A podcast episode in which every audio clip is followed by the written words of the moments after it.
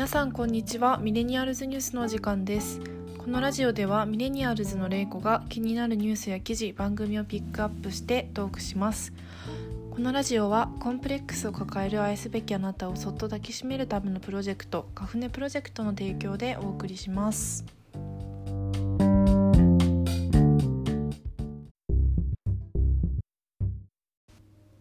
一つ目のトピックは生理を表す青い液体についてです。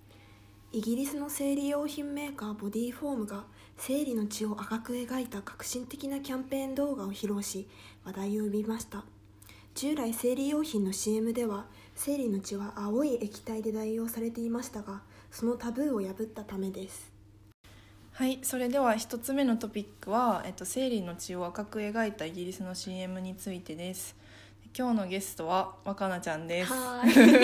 よろしくお願いします。よろしくお願いします。そう今回のなんかこのエピソードをやろうと思ったのがなんかね若菜がゼミであのこの CM のことを扱ったっていうのを聞いてめっちゃ面白いじゃんっていう話になって、うん。そうやろうっていうふうになって、うんうんでそうこの CM なんですけどそう割とすごいリアルに生理のなんか血をこうナプキンに垂らしたりとかあとなんかシャワー浴びてる時にちょっとだらーってちょっと血がなんか太もものあたりを流れてるみたいな感じとかをめっちゃねリアルに、ねね。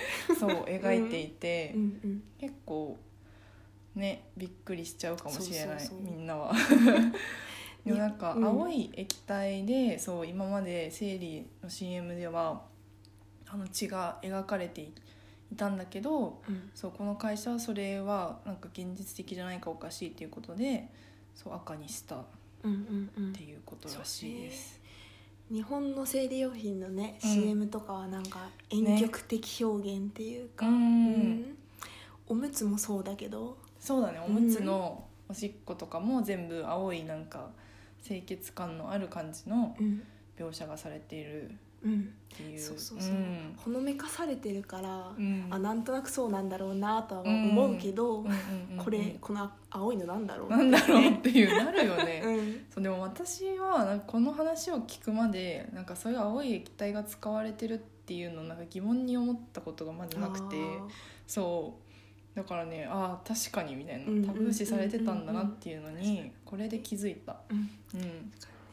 うん、この CM 初めて見た時になんかどう思った、これ、うん、そうだね。なんか本当にリアルだなっていうのは思ったんだけど、うんうんなんかこれを見た男性とかはうん。どういう気持ちになったんだろうって、確かに。それなんか私たちはなんか自分のでめっちゃ見慣れてるから、うん。なんか本当に何とも思わなかったの。なんか別に、うんうんまあ血だけうんどそうだね、こっちの方は確かに青い液体よりもしっくりくるし、うん。まあ、なんかこういうなんかビジュアル自分の生理値もあるあるみたいな感じで、そう見てたんだけどでも確かになんか血ってさ男性からしたらそのなんか怪我した時とかしそうだかね。そう見ないやつなのになんか CM とかで確かにこんな感じでがっつりやられるとちょっと嫌な人とかももしかしたらいるのかな。そうだよね。うんなんか家で、うん。た例えば家族でこれを見てた時に、うんうん。この CM が流れてなんか女性だったら、うん。あ普段こういう本当にこういう感じだよねって思うけど、うん。一緒に見てるお父さんとか、うんうんうん。旦那さんとかがいたら、どういう会話をするんだろうって、うん。確かに、ね。まあでも必ずしもうん。確かにそういうなんか血が怖い人とかも全然いると思うから、うん。なんか別に絶対その生理用品のなんか CM とかも全部赤くなきゃいけないとは思わないけど、うん。でもなんか確かにそこまでなんかタブー視されてるというか、うんうん。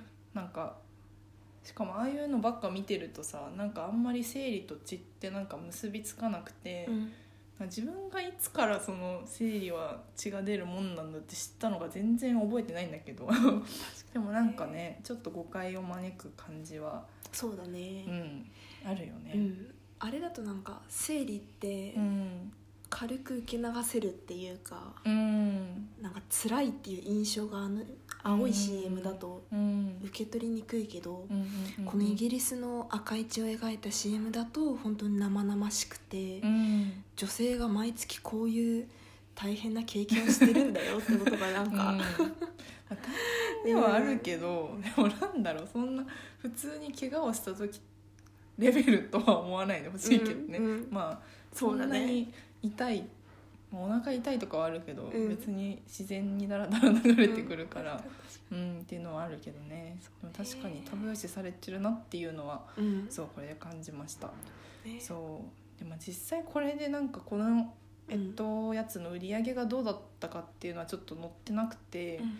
そうわかんないんだけどどうなんですかね。もし日本でこういう CM 流れたら売れると思う、いやどうなんだろう。でもなんかそういうその若い女性とかでなんか私とかみたいにうん。そういうなんかタブー視されてる性とかに敏感なえっとなんかミレニアル世代のうん。なんか人のなんか割とその先進的な考えのうん人とかの支持はめっちゃ得られる気がする。確 なんかうん。そそうね SNS とかで。ううん、私なんか最近生理用品とかなんか変えようみたいな動きが結構すごいあって、そうなんか前にこのラジオでも話したなんか早川ゴミちゃんっていう、うんそう胸が小さくても綺麗に見える下着を作ってる人とかも生理用品変えたいとか言ってたりあとはなんかツイッターとかで結構生理用品なんかこれが変だよねみたいなのが結構流れてきて、うん。なんかすごい割とピンクの装飾がしてあるものが多いじゃん、うん。なんか生理用品って。でも別に生理の時そんな気分じゃないし。そうね。そう。もっとシンプルなやつでもいいし、うん。みたいな。であと青い液体使ってるのとかもうん。なんか隠しすぎてるっていうようないろんな批判があって、うんうんうんそう。確かにそうだね。そういう層はねいいけど、うん。でも絶対クレームはくる気がする、ね。テレビの。うん。うん。日本ってなんかイギリスとかアメリカよりさらにこういうのに閉鎖的なそうだね。上の世代とか特にそういうイメージあるよね。慎みとかね。うん。うん。そうね。でもだからなんだろうな。そうですね。慎み。まあでもうーん。そうまあ全部がねこうなる必要はないけども、うん。でもやっぱり変な部分はいっぱいあるのでね。ね。それをちょっとうん認識するのに結構いい事例なのかなっていうふうに思っうんた、うん。いいきっかけになるよいいきっかけねになる。でそうその後に話しててなんかその他にもなんか CM とかあとテレビとかでなんかタブー視されてるものって結構いっぱいあるんじゃないかっていう話をしててうんそう。他になんかなんだっけ妊娠検査薬あ。の話もしてたね。それはどういう？えー、と妊娠検査薬、まあ、皆さんがイメージする妊娠した時にうん。なんか薬局に走ってってトイレにこもってね。性見てあ 妊娠してたっていうやつなんだけどなんかアメリカのクリアブルーっていう会社がうん。それまでの妊娠検査薬に対する概念を変えたことで報道されていて、うん。今まで妊娠検査薬ってうん。簡単で楽でうん。ただ妊娠をチェックできればいいっていうもので価値が決まっていたんだけど、うん。そうじゃなくて女性がその妊娠検査薬をうまく使うことでうん。否認したりとか逆に妊娠の時期をちゃんとき、えー確認したりとか、うん。自分の体をコントロールするために使っていこうっていうふうにうん。PR したのね、それが日本では妊娠検査薬って CM もないぐらいタブー視されてるんじゃないかなって思うんだけど、女性が性にオープンになるきっかけとして妊娠検査薬っていうのがうん。うん新しく注目されているのかなっていうのは思ったかな。しかもそれはなんだっけ、うん CM を打ったことでめっちゃ売り上げが上があったんだよねそうそう。そううん。そうそうか。確かに。妊娠検査薬の CM なんか見たことないし。なんかうん。ドラマとかで見て、そうそうそう。あこういうのあるんだ。みたいな。そうそうそう ねトイレ行って。そう。うん。あれもなんかね確かに。うん買う時さすごいコソコソしてさ、うん。知り合いとかいないかなっていうふうに見てなんかレジでさっと買うような描写が多いじゃんドラマとかで。うんそれだとやっぱり閉鎖的なのかなってそうだ思ったり。ね。確かに。うん。そういう確かに生理とか妊娠とかに関するピルとかもそうかな。あそうだね。うん。のは隠されてるし、うん。あとおむつとかもね、うんうんまあでも確かにおむつ どうかなっていうのはあるんだけど、もうまあでも隠されているし、あとはなんだろうなタブー視されてるもの。うん。なんだろう。なんだろうね。なんだろうね。まあでもすごいモデルとかなんか後でも喋るけどなんか脱毛とかのさ話もするんだけど、なんかすごい綺麗だよね全部そうだね。うん、腕とかもすごい綺麗になっているし、なんか手のさうん。モデルとか手うんうんうん専用のモデルとかもいたりしてそういうのも全然なんか描写として綺麗にしなきゃいけないみたいなのもあるし、うん。そうね。そうだね。なんか女の人がうんうんなんかすっぴんで毛もボーボー生えて街中を短いスカートで歩くとか、うんそういうのはちょっとタブーっていうか、タブーっていうかね。ね 確かに。確かにすっぴんとかもタブーだよね、そうだよね。なんか思ったけど。うん。なんかメイクはね絶対ししてる人しかテレビうん。ほぼ出てないし、うん確かにそういうなんかね映されてるものの中のなんかタブーみたいなのも確かにいっぱいありますね。うん。まあ、でも確かにその妊娠系生理系はもっと普及しなきゃいけないのに全然ない、そうだね、から。なんかそういう生活用品メーカーとか行く人ちょっとバンバン本当？広告打ってほしいし、なんか思ったけどさそもそも生理用品の CM ってなんか液体すら見ないあ見ないね。こともあるしなんか確かに。すごい女の子が寝てて、うん、なんか寝返りを打っても大丈夫みたいな。そうそうそうそう白いパンチでも大丈夫みたいな。何がみたいな、うん。そういうやつも多いから、ね。なんかね具体的にどうっていうのもちょっと知りたい。あれじゃさなんかうん生理が始まる前の子供とかが見ても、うんうんなんか生理がどういうものかもわかんないよね。そうだよね。女の子とかは。うん。どうやって知ったんだっけ、でもギリギリその保険の授業とかでうん、やるぐらいの時期に多分そう生理になるとかなのかな多分。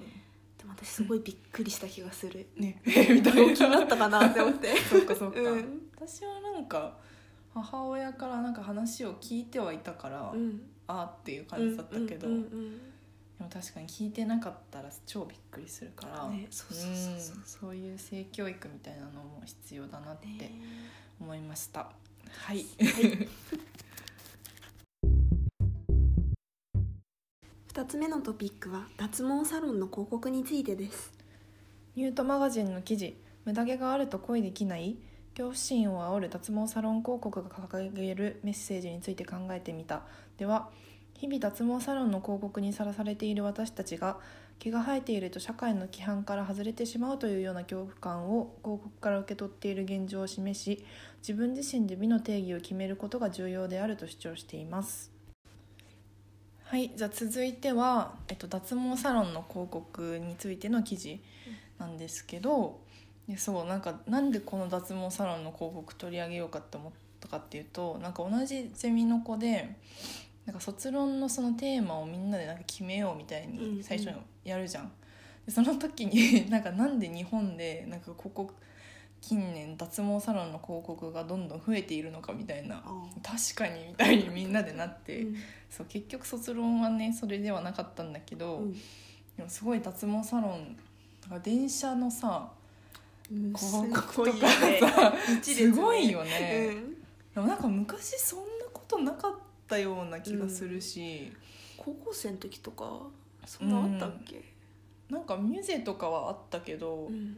なんか今もうエステティックなんちゃらなんちゃらなんちゃらみたいな、うん。めっちゃいっぱい出てきて あちこちにローラとかがめっちゃいるみたいな感じになってるから確かにすごい増えてるよねっていう感じで、そう。なんかこれって結構なんか今のその価値観の多様化に対して結構逆行してる流れだなっていうふうに私は思っていて。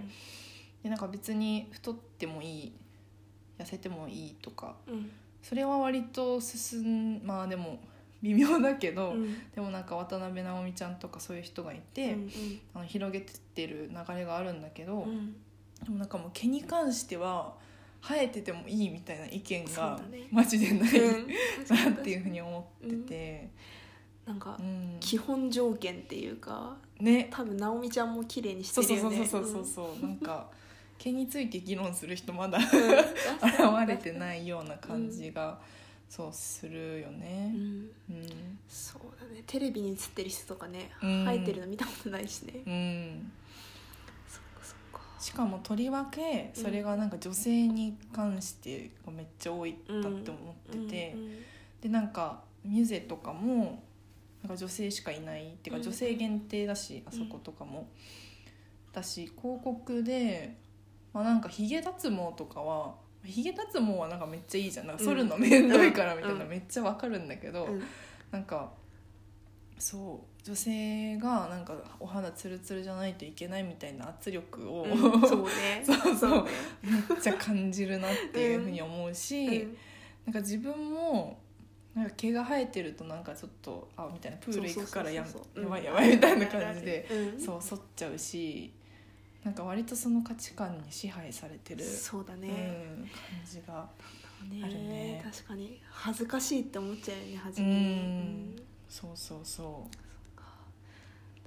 あー前なんかワンピース夏着てて、う、うん。足の毛がちょっと処理してなくて、うん。電車乗っちゃったんだけど、うん。それで座ってたら前に座ってたカップルがめっちゃ私の足見て笑ってきて めちゃめちゃ気ついたんだけど。つ くもう、へーもう笑ったみたいな感じなんだけど、うん。なんかそれで、どね。まあ、彼氏が笑うのはまあ確かに女がそういうのはおかしいのかなって思うんだけど、うん。その彼女も笑ってるってことはやっぱ女はちゃんとしなきゃいけないっていうので、うん。なんかねうん。女なんか男の人ってさうん。なんか脇毛ツルツルだと逆に変だし、うん。あとはなんか短パンとか履く時も「いやすね毛」みたいなうん逆にむしろそのレベルだったらそれやみたいな人とかうん。めっちゃ多いのに、うん。なんか女の子は若干さちょっとね、うんそうだツンツン見えねてるだけでも、うん。なんか剃らなきゃいけないっていうのはうん。おかしい。うん。そうと思う。確かに。なんか脇毛とかだったらさすがに日本では生えてたらちょっとあれなのかなって思うけど、うんうんうん。腕とか足とかうん。そんなしょっちゅう剃ってないとね。ね。どうしても。やってらんないしね。うん。うん。そうでもあの他の国とかを見てるとそう実はその毛に対する考えって結構違くて、うん。でそう私がなんかたま時たま見るのはなんかオリンピックのその体操競技とかで、この国の選手は脇毛剃ってないなとか逆にこの国は剃ってるなとかめっちゃいて。うん。で調べたらなんかフランスとかあとまあヨーロッパの人は結構なんかそのまんまにしてるみたいな感じで脇毛とか。うん。そう。らしくって。だからやっぱりなんか別に人間のそのなんか本能的な問題じゃないんだよね多分。そうだね。うん。なんか美の価値観って多分どんどん変わってくるしうん。国によっても違うんだけど、うん。なんかね日本はツルツル一択みんたいな。ね。しかもなんか特に最近、うん。そういうのが増えてきてる、うんなんだろうね。そういう欧州とかはもう昔からじゃあうん。女性は毛が生えてても OK っていうような感じだったのかね。でもなんか足とか腕はなんかあんまり見ない気がするけどでも脇はなんかね生え生えてんのよ。なそうか。あっちの人たち、うん。そうそうそう。なんだろ何なんだろううねね、っていう不思議なうん。話。なんかうん今パッて思ったのは、うんうん。日本人って昔は着物とか着てて、うん。そういうの全然見えなかったから、ん。そういう脇とかに敏感なのかなって思ったんだけど、うん。でもまあ欧州もそんなねそうだね。肌出してるわけではない、うん。からね。うん。なんでなのかはちょっと分かんないんですけどちょっとうん。ここら辺もうん。もっと調べていけたらいいですね。ねそうでなんか結構そういう価値観に日本ってめっちゃ縛られてるよねっていうのは他にもいろいろあって、うん。さっき言ったようななんかメイクしなきゃいけないとかあと割となんかなんだろう着てる服とかもあそのねなんか若い子は足出してもいいけどみたいなおばさんになったら足出しちゃいけないとかもすごいあって、でなんか私と若菜はえっと2年前一昨年かな、そうだね、うん、に2016年。2016年って何年前、3年前だ。三年前。やば。3年前のうん。夏にそうアメリカのそのカリフォルニアにあるえデイビスっていう割と田舎町に、えっとちょっと1ヶ月ぐらい語学留学に一緒に行ったことがきっかけでそううんうん。友達になって、でそうそこはなんかそういう価値観の縛りみたいなのが結構薄かったよねっていう。そうだね。ね。うん、毎日ね。うん。カリフォルニアの日差しの中すっぴんで、うんうん好きな T シャツ着てジーパン履いてスニーカー履いうんて繰り出すっていうようなうんうね、ん。感じだったよね、うん。そうなんか私も日本ではなんかあんな足出さないけどもうなんかどうでもいいやと思って、うん。暑いしと思ってめっちゃ短パン履いてたうし、ん顔もなんか別にそんながっつり化粧してる人いないよね。いないし。うん、すぐ崩れちゃうしそう。ね毎日30度ぐらい、うーんね。あとなんだっけおばさんがミニスカ履いてあたりそうそうそうとかそうそうそう。なんだっけ。お洋服屋に、うん。そのレート買い物行った時に、なんかすっごいミニスカを履いてる50代ぐらいの奥さんとかうがん。いるのを見て、あと私のホームステイ先のお母さんとかも毎日ノースリーブ着たりとか。あそうだね。そうそう。暑いからね。う。んうん。なんか自由だなっていうか開放感を感じたよね。そうだね、うん。自由だったな。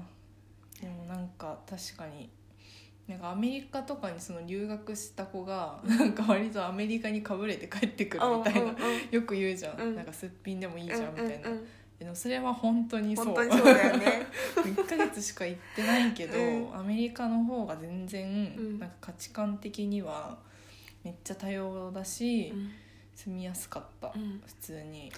なんかいろんな人を受け止めてくれる居心地の良さっていうか、うん。うんね。で日本もさ、うん。あそこに負けず劣らずめっちゃ暑いじゃん夏とか、うん。だけどなんかねなんかまずお腹出して歩いてる人とか見たことないしね、うんあんまり、うんまあいてもめっちゃ痩せてることしかいなくて。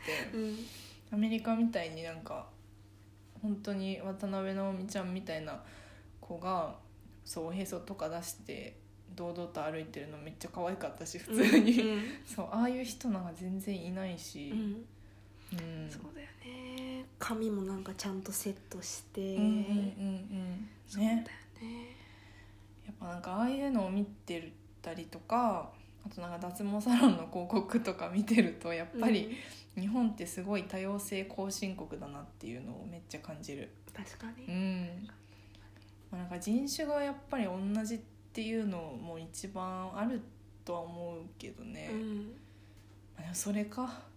日本ってみんな日本人だから。うん、異常にいないじゃん外人が、うん。そう。でなんか、まあ、観光で来てる人はいるけど実際住んでる人ってなんか全然いないうし、ん。いてもなんかアジア人とかだようん、うんうんね、うん。ね。なんかしかもその率が割と異常な気がする、うん。なんかそんなにみたいな、移民も全然いないしね。うん、そもそもあんま受け入れてないしねそういうのね、うん。っていうのも、まあ、あるけどでも言ってその人種がまあまあ同じでも多様性とか大事にしてる国はあると思うからね、うん。それをなんか言い訳には できないねぞっていう。うん。そうだから、まあ、今回はちょっと毛のことをうん。取り扱ったんですけど、うん。そうメイクについてとかもまた一回話とかねしてみたいので。ね。うん。まあ日本はかなり多様性後進国だよっていう、うん。はいお話でした。はい最後のトピックは女性を苦しめる丁寧な暮らしについてです。プレジデントオンラインの記事では女性がメディアにより加熱する丁寧な暮らし信仰の呪縛に陥りその無理な理想像に苦しめられていると解説しています。はい、はい、じゃあ最後のトピックは、えっと、女性を苦しめる丁寧な暮らしについてででこれは、えっと、若菜がはい。そう松茸ゼミで卒論を、えっと、丁寧な暮らしについての卒論を書いていてうん。でそれだけは知ってたうんんだけどそうその中身を知らなかったから前聞いたらあめっちゃ面白そうってなって そうぜひ話してくださいって言って、そう誘いました。はい、えーまずこの丁寧な暮らしっていうのがうん。最近の専業主婦とかに流行ってる、えーライフスタイルなんだけど、うん。レイ知ってた、いや知らなかったけど、うんなんかイメージとしてはなんか無印良品みたいな。あそうそうそうとかあとはなんかなんだろう生活をなんかもっと豊かにみたいな感じで、うんうん。うんすごいポジティブなおしゃれな感じのイメージを受けたから、うんうん。なんかこの女性を苦しめてるっていうのとなんか全然結びついてなかった。うんうん。うん。そうそうそう。丁寧な暮らしっていうのがもともと忙しい毎日の中でも自分の生活に、えーゆと心のゆとりを持って工夫して生活しようっていう概念だったんだけど、うんうんうん例えばなんだろうな夕飯を一つ作るにしてもただのスーパーじゃなくてわざわざオーガニック食品のスーパーに行って、あーはいはいはい。農家が有もうすごい手間暇かけて作った有機野菜を買ってきて、なんだろうな一から段階を踏んですごい手の凝った料理をしたりとか、うんうん洋服とかも島村とかそういうロとかじゃなくて。で買うんじゃなくて、リネンとかうん。朝とか、そういう生地にこだわった服とかをうん。選んだり、つまりそういうただ家事をこなすんじゃなくて、うん。その生活の中にひと手間加えて丁寧な暮らしを送ろうっていうことなんだようんなるねほど。そうそうそうそう。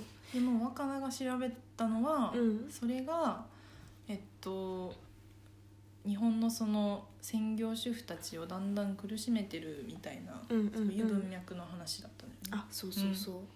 このプレジデントオンラインの記事うんうんを読んでもらっても分かるんだけど、その丁寧な暮らしをっていう理想を追いかけるには本当にすっごい毎日頑張ってうん。手作りしたり時間をかけてやらなきゃいけないのね、うんうんつまり主婦が楽できないライフスタイルに言い換えられるんだよね、うん。でも主婦とかがよく読むなんだろうなクーネルとか、うんうん。そういうライフスタイル雑誌とか「うんうん。ヒルナンデス」とかでさえもこういう丁寧な暮らしをすることがいいことだとかそうだね。子供にとってもうん。健康だったり教育にいいっていうふうに理想像が作られていて、うん。うん自分がお金だったり時間がなくて丁寧な暮らしができないっていう現状と、うんうん。その理想で苦しめられてるってうんいうのが、うん今の日本の主婦の課題かな。なんか全然それ考えたことなかったな、うん。でも、まあ、確かに私は専業主婦になるつもりがないので、うん。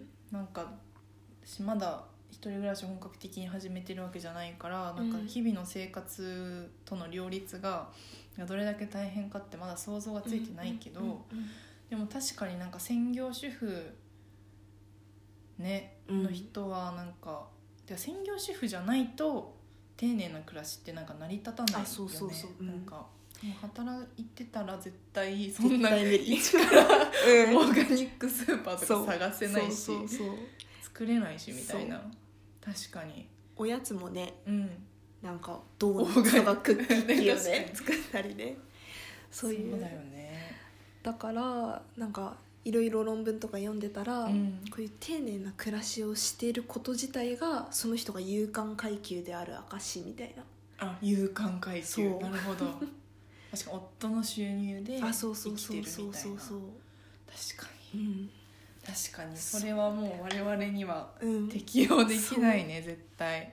そっか。でなんかね最近あーこれに関連してあーって思った記事記事？うん。てかニュースみたいなのがあってで最近こんまりがさすごいネットフリックスとかで、うんめっちゃ全米で人気みたいな話をしてたんだけどでもこんまりのことを割とそのあっちの、えっと、女性たちはあんまりよく思ってない人が結構いるらしくってそれなんでかっていうとなんかもうその働いてる女性たちにとってはなんか生活っって割と二の次だし、うん。なんか割とアウトソーシングしてる人も多いのね、うんなんかそれはなんか自分たちがその、えっと、生きる上でなんか全然クリエイティブな仕事じゃないから、もっと下の階級の人にがやる仕事だみたいな感じで考えてる人が結構いるっていう話をしていて、でまあその 考え方がどうかっていうのはちょっとまた置いといてでもやっぱりこんまりとかもなんか適当に物を散らかして置いといたりとかするのがやっぱダメで、うん。ちゃんと家をきれいにうん。しようっていう割とあれもまあ丁寧な暮らしにそうつながる部分があるから、そうだから確かにアメリカのその働いてる女性たちと、えっと、その日本のその主婦層みたいな人とうんうんうん。は結構考え方に,、そう隔たりがあるなっていうのをめっちゃ思った。そうだね。うん。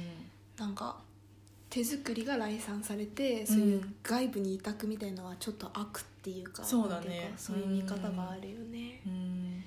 そうね。でもこのプレジデントオンラインの記事を見にうん。女性の34.2%が専業主婦になりたいっていう タイトルがあるんだけど、うん。本当なのかなこれ？そう。あこの家事のしすぎが日本を滅ぼすっていうその丁寧な暮らしを批判した本があったんだけどそうだね。そこでもそういうようなことは語られていたね。うん。なるほどね。そうだね。専業主婦ってやっぱ楽だなっていうイメージがあるのかな？なんか優雅っていうか、うん。勇敢階級。勇敢階級。うん。なんか雑誌とかメディアの仕掛け側が作り出す優雅ですよなんか楽しいですよっていうイメージが先行してるような気がするよね、確かに。でも実際にインスタグラムで丁寧な暮らしって調べたんだけど、うんうんそれ本当綺麗なウェブとかメディアがやってるような理想像をやってる生活してる人は本当に一部だけで、うん丁寧な暮らし風とか丁寧な暮らしに憧れるみたいな。ああそう。面白い。そっか。そうそうそうそうそう。だから実際に本当に専業主婦で理想の生活をできてる人は一握りなんだなって卒論をやってて気づいた、そうだよね、うん。なんかあんまりイメージがわからないななんか生活に手間暇をかけるうん。ことにうん。自分の一日の全ての時間を使うってなんかめっちゃ確かにえ？みたいな、ね。思っちゃうけどね。なんかねそれあこれも本で読んだことなんだけど、うん90年代とかは服とかうんうん。なんだろうアクセとかで自分を着飾ることがおしゃれだったんだけど、うんうんうん今はこういうライフスタイルをしてること自体がおしゃれになるっていうのを読んで、にうん。なんだろう丁寧な暮らしをしてるとか、うんオーガニックとかそういうこと自体がその人のアイデンティティになってるっていうのを読んで、あじゃあそれだったらインスタでこういう投稿をするために時間をかけるのもありなのかなっうんうんてうん。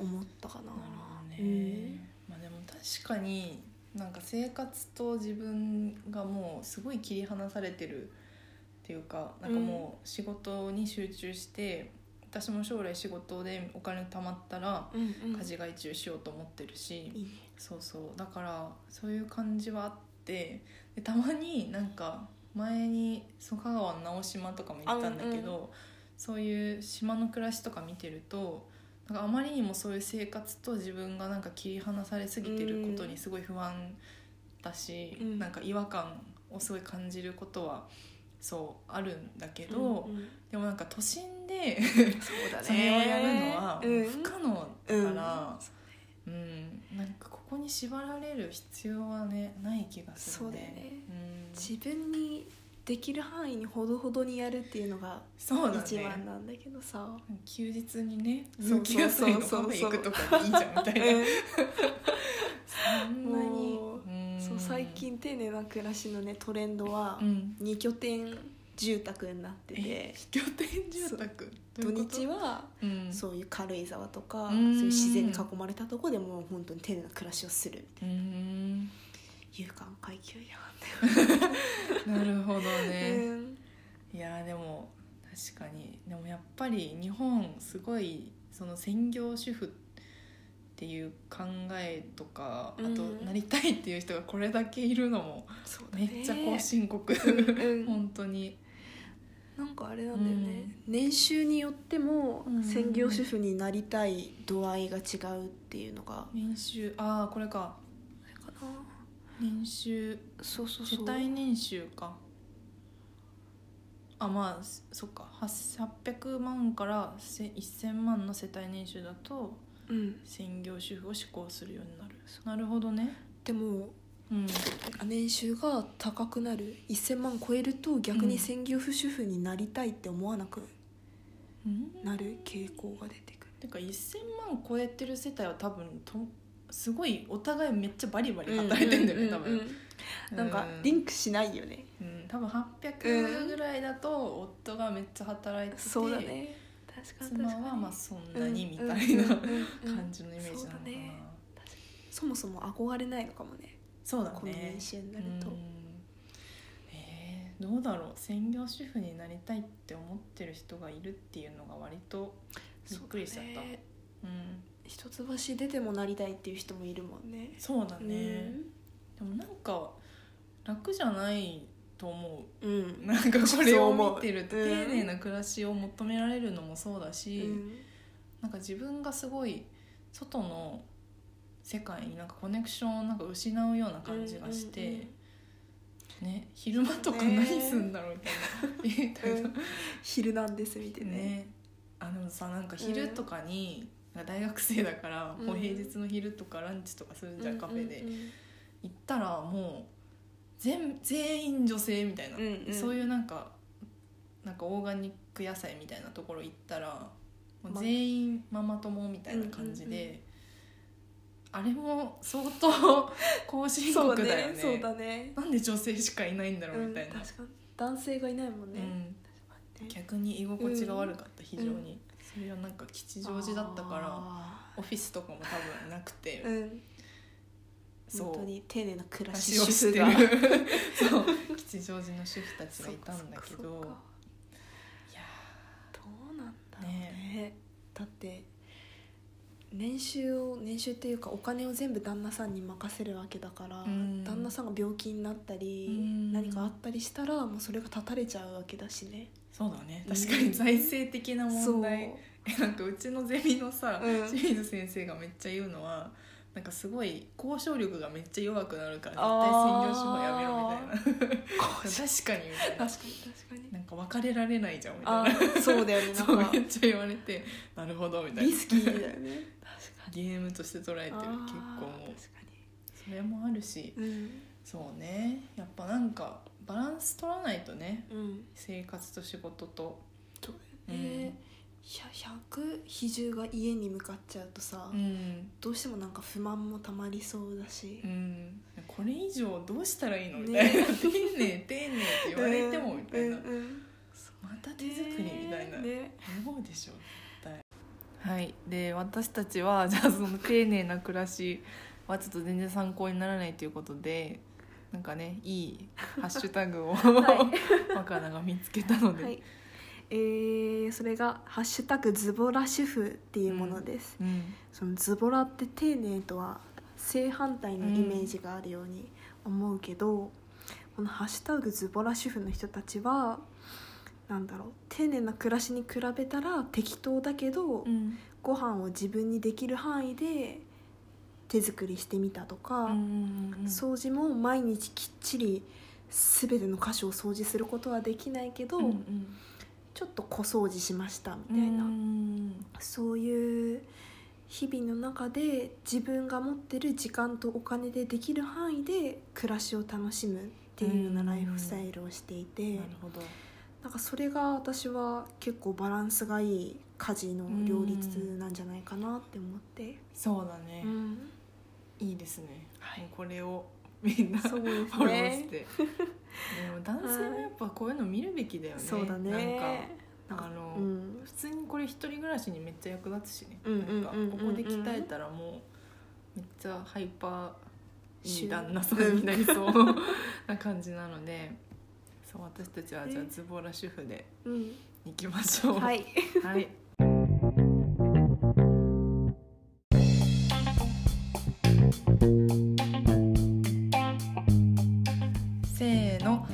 週の B ラブのコーナー。若菜ちゃん今日今週は何ですか？今週は、えーミニシアターについてです。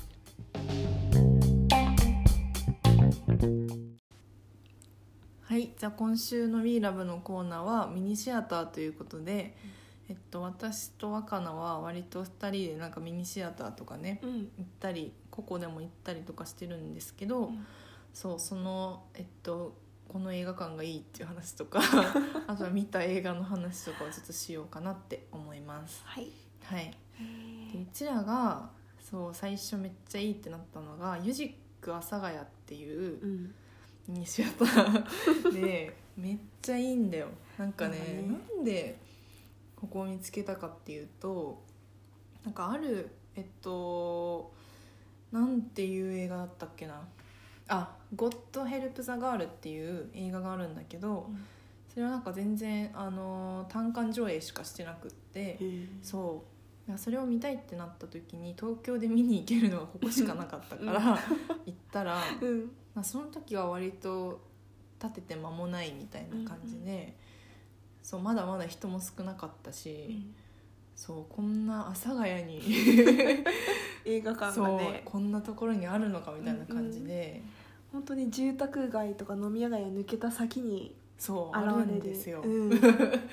阿佐ヶ谷ってとこがいいよね。ねえなんなんかかいいよね響きとか文化的な感じとか、だから平日とか結構空いてるし、うん。なんか本当にそのシアターが1個めっちゃちっちゃいやつしかなくって、うん、でなんかこの作品見た後になんかツイッターとかフォローしたらなんかそのやっぱ支配人の人がむちゃくちゃ映画を選ぶセンスがすごくてえなんでこんな映画知ってんのとか、うん。なんか台湾特集とか、うんうん。台湾映画特集とかいろいろやってたりとかして、今やってそんのもね面白いよね。うね面白そう。キキキリンとか、うん。あとバスキアの映画とかかな？ね。をやっていてでなんか今ちょっと見てみたら ジョージアの幻想世界っていうやばそう。なんかョージア？初めて見るうん映画ばっかりだよね。全然わかんないよ。うん。ザクロの色。スラム砦の伝説。あとは祈り三部作。もうすごい面白そうだね、うん。これ。祈り希望の木懺悔。じゃんけんうん。すごいよね。ね。どっから見つけてきてんだろう、本当に。面白すぎるでしょ、ね教え例に教えてもらって知ったんだけど。そうだよね、うん。え最初何一緒に見たんだっけ？最初。なんだっけ？ムーンライト？ムーンライトかな。あムーンライトかな、うん。そうそうそうね。ムーンライト一緒に見に行って、そうね。めっちゃ良かった。そう。っていうのと、うん。あとなんか若菜最近新しくできた吉祥寺のアップリンクに行ったっていう行ってきた。話してたね、うんうん。うん。どうだった？なんかねパルコだったかな。ねあそこうん場所がそこにあるんだみたいな。普通に1階まではデパートのよくく見た感じなんだけど、うんうん。下1個潜るとなんか渋谷系っていうか、うん。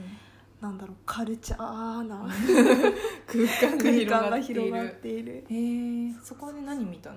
そこはね「天才作家の妻」っていうああのノーベル賞を取った小説家の奥さんのお話、うん。うんほど。そうそうそう。いいですね。あそこもチョイスが結構凝っていて。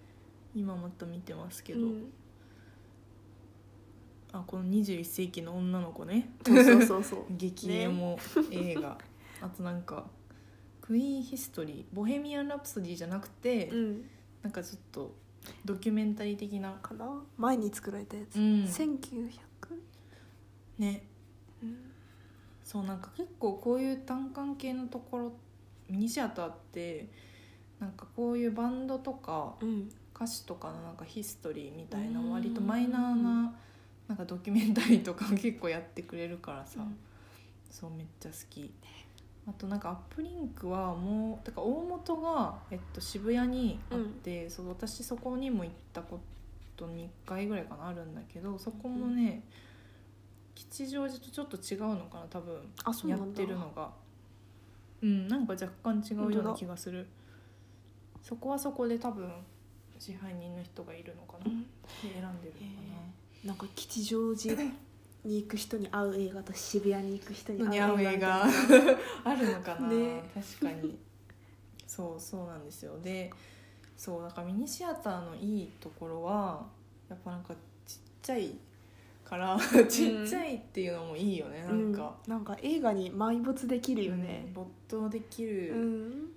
し、あとはやっぱり作品がなんか選んでる人のセンスによって全然違くてなんか全然その全国でやってないやつもすごい見れるし、なんか全国でやってるやつってさなんかすごいめっちゃ予算使ってるハリウッドのやつかだね。それかなんか日本のラブコメみたいな。ラブコメみたいな。絶対恋人が死ぬかなんかそれみたいな記憶なくすかするみたいな。めっちゃつまんないやつが多くうんてそうだからなんか映画館ねなんか大きいところ行きがちだけどうん。友達と遊んだりデートしたりとかするのは絶対ミニシアターがいい。です、ね。本当に。本当にいろんな作品に出会えるので、うん、このミニシアターが上演してるからなんか面白いだろうとか期待も持てるようねん、そうそうそう。なんか。もうそれを信じてうん。絶対行けるっつって行くみたいなうんのうん。もあるよね。そう。でそのミニシアターで見た中で良かった映画の話をちょっとうん。して終わろうかなと思うんですけど、うんそうだね。2人で見たねムーンライト。そうそうそう。私ねムーンライト実は3回見てすごい好きだもんね。ネットフリックスでもまた見たっていう、うん。そうだから最初は立川のシネマシティうん。でねそう大学近いから見たんだけど、うんもうやばくて、もうダーみたいな、うん。あーってなって、で見たら「ゆじく阿佐ヶ谷」でもやってるみたいな、うん。行ってうん次はアップリンク渋谷でもやるらしいみたいな、うん。でまた行ってみたいな。どんどん都心にや。るそうそう。3回見て。しかもアップリンク渋谷のなんか座席が結構変わってるの、うんなんかソファーとかハンモック的な感じのやつとかがあって、もうそこで見たらもうめっちゃ良かった。めっちゃ良かったです。そう。あとは何だろうねなんだっけビビアン・マイヤーを探してっていうやつも一緒に見たんですけど、あれめっちゃ面白かったね。ね。なんかねあのビビアン・マイヤーっていうそう写真好きな人は割と知ってると思うんだけどなんか無名の写真家がいて、でその人は自分はもうそのなんだっけ乳母そうだねウーバ。乳母としてそう地味な変な変わった乳母としてー一生を終えたんだけどその後のなんか遺品整理オークションである青年に、えっと、この人の写真めっちゃすごいみたいな感じで、うんうん。めっちゃ大量のネガフィルムを発見されて有名になったっていんう人で、そのね見つけた青年がそのえっと乳母の勤め先とかを、えっと、いろいろインタビューしてうんうん「ビビアンってどういう人だったんですか?」っていうふうに聞いていくっていう。なんかちょっとミステリー調のね。うん。うん。そう最初のなんか予告っていうか最初の部分とかもなんかめっちゃどんどん見つけてみたいな、うんそしたらなんかビビアン・マイヤーっていう人が出てきてうんみたいな、うんこの人は誰なんだろうみたいな、うんでネットで検索しても全く出てこないけど写真めっちゃいいみたいな、うん。はてなはてなみたいな3つとこから始まってだんだん彼女のねなんか人生にこう入っていくんですけどあれはマジで面白い。みんな見た方がいい、うん。うん。写真もすごくいいしね。本当にいいんだよね。う。んそうなんだよ。なんか私あんま写真の良さとかあんま分かってなかったけどなかったしなんか最近だと綺麗な写真って誰にでも撮れるじゃん、ねフィルターとかね。だけどなんかビビアン・マイヤーはなんか覗きカメラみたいな、うんうん。人に撮ってることがバレないカメラを使ってるから、ストリートの人とかをむちゃくちゃ接近して ね。撮ったりとかするからえこんな写真見たことないみたいなのもあるしあと構図のねなんか作り方とかも天才的だったりとかして、そうそれも初めてね。ね。そうなんだこの面白そうな映画って見に行ったらすごい良かったっていうやつですね。ねうん。なんか肩にぶら下げるなんかお腹のあたりで撮るカメラを使っててそうそうそう。調整してんのかなみたいな感じでカチャって撮れるみたいな、ね。なんか映ってる人たままに機嫌な顔してた。り撮るなよみたいな。ね面白かった。あと何を見たかな。うーん。私一人でうん。ティファニーの朝食、うん。あれをミニシアターで見るのとかめっちゃいい。なんかそういう古い映画をやってくれるのもねいいよねねなんかああいう映画って音楽もいいし話もいいし、うん。ちゃんと見たいなって思うけどどうしてもなんかパソコンとか、うん。家で借りてくるとかしかなくなっちゃうからそういうのを映画館でやってくれるのってめっちゃいいなって思って、いいですね、うん。いいわと何見たかな。あと何見たかな。あそうでもその「ゴッドヘルプ・ザ・ガール」っていうやつを、うん。そう最初にね見に行ったんだけど、うん。それもねなんかすごい絵もおしゃれだしあとなんかすごい音楽が出てくるんだけど、うん。それが別になんだろううん。立川のうん。なんかでかい極音 爆音上映みたいなうん。感じに合う音楽ではなくてなんかちょっとアコギとかあ使ってあとなんか口笛とかめっちゃ吹いたりとかして みたいな感じだったから、そうあミニシアターがめっちゃ合ってた。箱に合ってるようなうん。感じ、そう。そっかそっか。最近ミュージック若干混んできてるよね。そうだね。人気になってきてしまった。そうなんか うん。夏休み行った時とかそうね。なんかなんだっけなジャックたち特集っていうのやってて、うんジャックたちっていう、えっと、有名な映画監督がいるんだけどそれはなんか多分割と渋めのおじさんとかが好きな感じだから、見に行ったらなんか予備席みたいなのが出てて、ねね。マジかみたいな。で、こんな人数でこの意味わからん。うん。ジャックたちの映画ってマジ意味わかんないんだけど、うんうん。この意味わかんないのこんな人気あるのみたいな。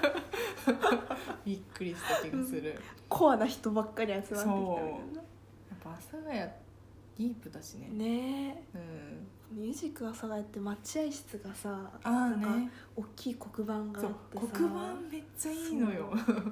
映画のねなんだろうあったイラストを毎回うんうん。書いてあるんだけど、そそれがすごくいいようね。ね。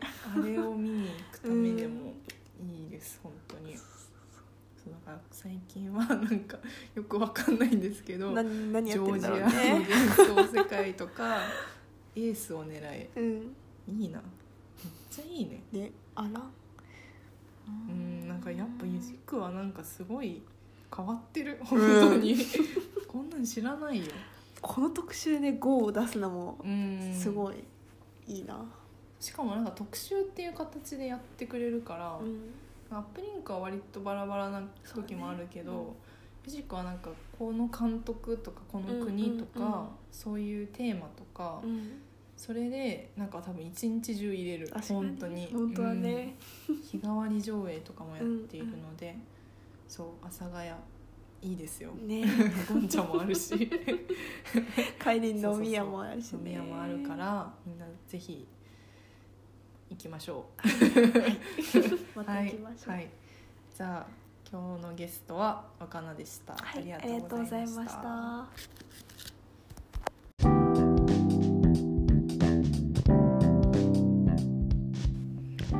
皆さん今回のミレニアルズニュースはいかがでしたか？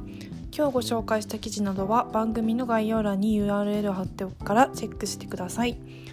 そして、えっと、ミレニアルズニュースは公式インスタグラムを始めました小文字で、えっと、ニュースアンダーバーミレニアルズで検索して絶対フォローしてね。インスタグラムでは番組の感想や次に取り上げてほしいトピックまたお悩み相談などさまざまなコメントをお待ちしております。そしてプロジェクトの運営のために、えっと、私の岩瀬玲子のノートでクリエイター支援を募集しています。岩瀬玲子とカタカナで検索してよければご支援ください。それではまた次回お会いしましょう。バイバイ。